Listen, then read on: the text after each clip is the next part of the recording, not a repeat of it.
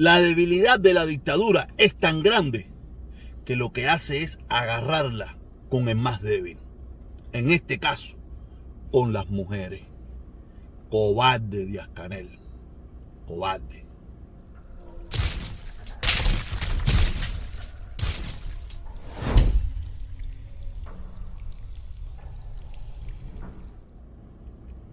Hola mi gente, aquí de nuevo en el tráfico de Miami.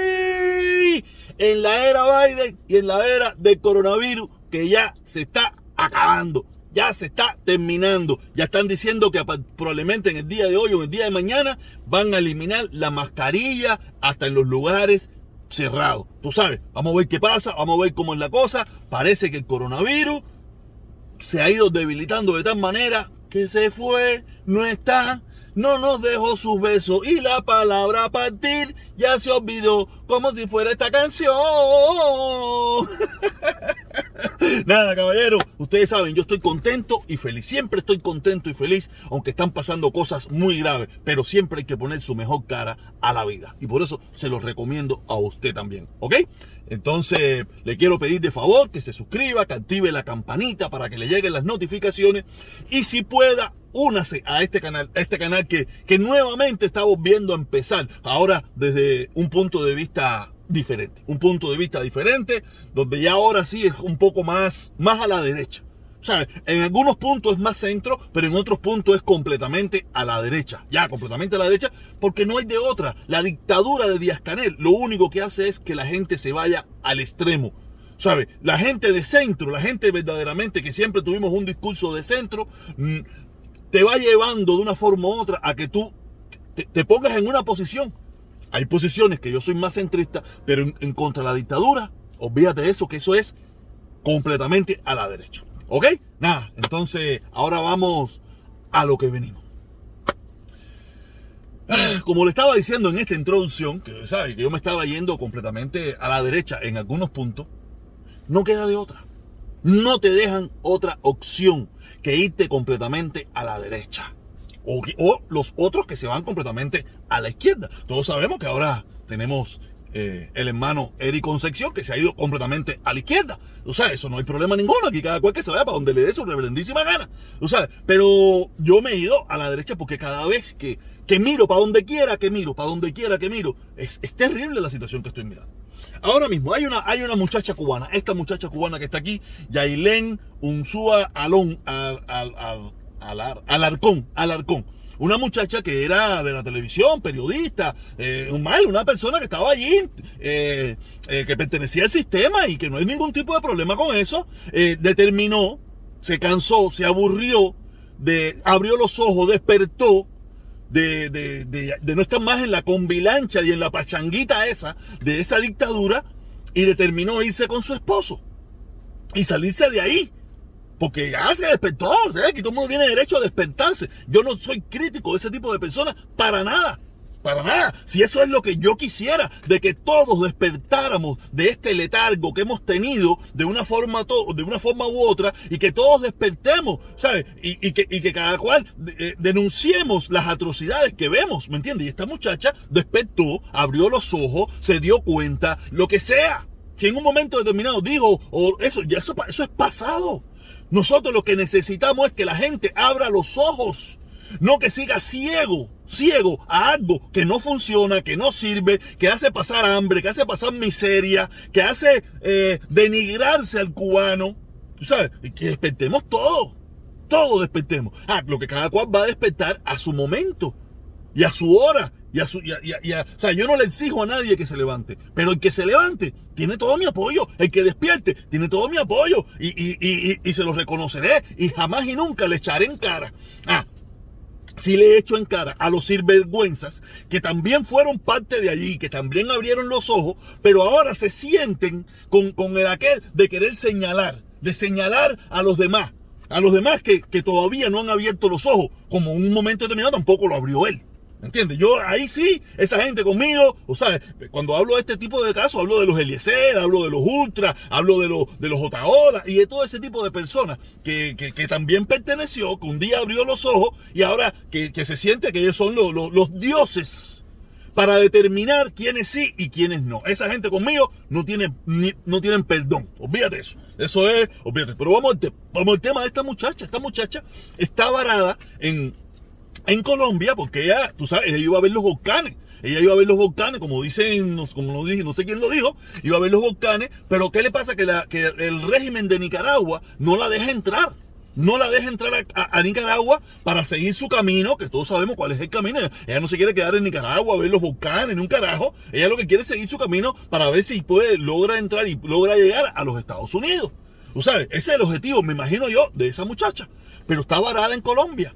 Y está varada como la película esa famosa que hay de, de, de Tom Hanks de Tom Han, no, de, no, no es Tom Han, es otro, otro artista, un artista famoso esto americano, que tiene una película más o menos parecida igual, donde el tipo se mete una pila de meses, una pila de tiempo viviendo en un aeropuerto porque no le daban ni la entrada ni la salida. Y esta muchacha ni le dan la entrada a Colombia, ni le dan la salida para donde ella iba en, en, en, Nicaragua. Y esto no es que Nicaragua le cayó mal la muchacha, le puso. No, no, no. Esto es lo que hace la dictadura la dictadura, cuando una persona se le, no, ya no quiere participar en, su combilancha, en su pachanguita, es lo que ellos hacen y es lo que eh, maltratan a ese propio pueblo y lo acogen casi siempre con mujeres.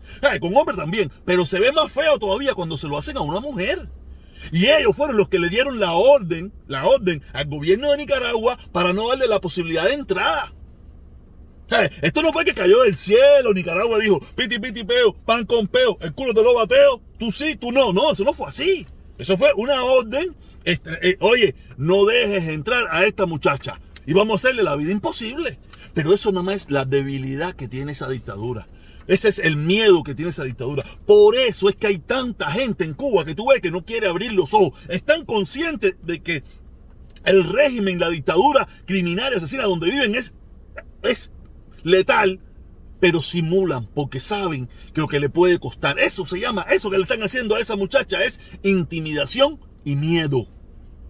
Y eso lo está viendo el pueblo cubano, lo está viendo el pueblo cubano por la información, por las redes sociales. ¿Y qué hace mucha gente? Simula y se mantiene. Por eso yo veo tan mal a todo este tipo de grupo, este grupo de personas que se, los señaladores en jefe, estos que, pertenecieron, que fueron parte de aquello, que abrieron los ojos y ahora se creen que porque abrieron los ojos primeros que otros, ya ellos se sienten con el aval para señalar a otros. ¿Ok? Ya terminé con este punto que es inmoral lo que hace esta dictadura totalitaria, criminal y asesina. Vamos para el segundo punto. Tenemos esta otra muchacha, Anameli. Ahora a Anameli no la dejan entrar en Cuba. Ustedes se imaginan eso.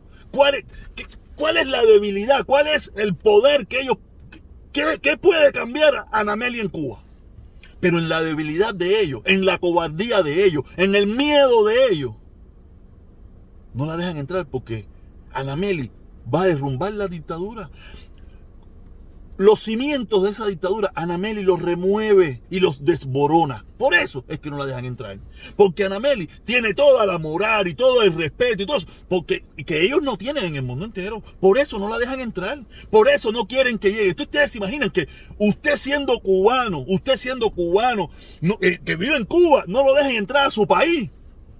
Hoy yo estaba conversando un diálogo ahí respetuoso, porque quiero ser respetuoso. Yo no quiero ser, yo contra la dictadura sí no voy a ser ningún tipo de respetuoso. Pero con mis hermanos confundidos, equivocados, oportunistas, eh, comelones y toda esa pila de cosas que defienden la dictadura. Yo quiero ser respetuoso porque yo también lo hice, yo también lo he hecho y yo no quiero que me hagan, que lo que me hicieron a mí, que se lo hagan a ellos, ¿me entiendes? Yo quiero abrirle los ojos con respeto. Yo estuve conversando con mi hermano Giovanni, hablo Giovanni grueso, el que le, Giovanni es grueso, tú sabes, el, de que pique el pollo, ¿sabes? Porque yo puse no sé qué cosa ahí y él me dijo, no, que tú, ah, que si la dictadura, le dije, Giovanni, yo tengo que estar en contra de esa dictadura por muchísimos motivos, por muchísimos motivos, no, que esto, que si lo otro, y le dije, mira, no le dije este caso, pero por casos como este, yo tengo que estar en contra de esa dictadura. Nada de lo que hace esa dictadura es beneficioso para el pueblo. Nada. Lo, lo que han hecho ha sido solamente por su conveniencia y por mantener el, el, sistema para que la gente no se les revele. No porque aman al pueblo cubano.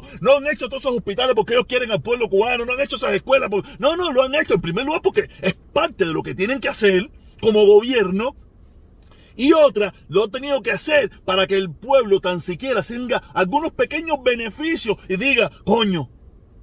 Pero es que el, pueblo cubano no lo dice el pueblo cubano lo dice por miedo.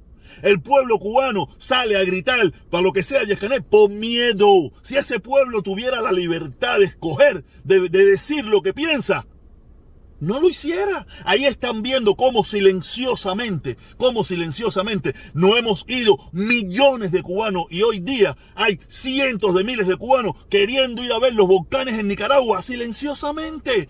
¿Qué te están diciendo silenciosamente? Que no quieren estar en ese país, que no les sirve para nada. No les sirve para nada. Para nada les sirve ese sistema. Por eso se quieren ir, por eso no quieren estar allá. Lo que no salen es a gritar, no salen a decir abajo la dictadura, abajo Díaz Canel. No van a salir, eso no van a salir, no lo van a hacer. Pero ¿qué hacen? Se van en balsa, para España, para México, para Nicaragua, para Colombia, para Chile, para República Dominicana. Se van para donde quiera porque la gente lo que no tiene es valor, y lo entiendo y no me molesta, de salir a gritar, pero sí salen largando. No quieren vivir en esa dictadura. No quieren. Como yo estaba viendo un TikTok, un TikTok que estaba poniendo un loco por ahí, ni los mismos familiares de Fidel Castro querían vivir en esa dictadura. Ahí está el caso, me está la mamá de Fidel se fue, el otro se fue, la hija se fue, el otro, ahí Raúl se fue, todo el mundo se fue, nadie quiere vivir ahí, ni los hijos de ellos mismos quieren vivir aquí. Miami está lleno de los hijos de los dirigentes, de los, de los poderosos de Cuba, están llenos. Ni sus propios hijos quieren vivir allí.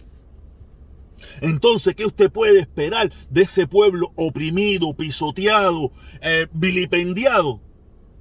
Te están diciendo, para lo que se ve que no empezó es mentira, eso es falso. El mundo entero está lleno de cubanos que un día dijimos, che comandante, che guerrillero, yo quiero ser como Che, yo quiero ser toda esa pila de cosas.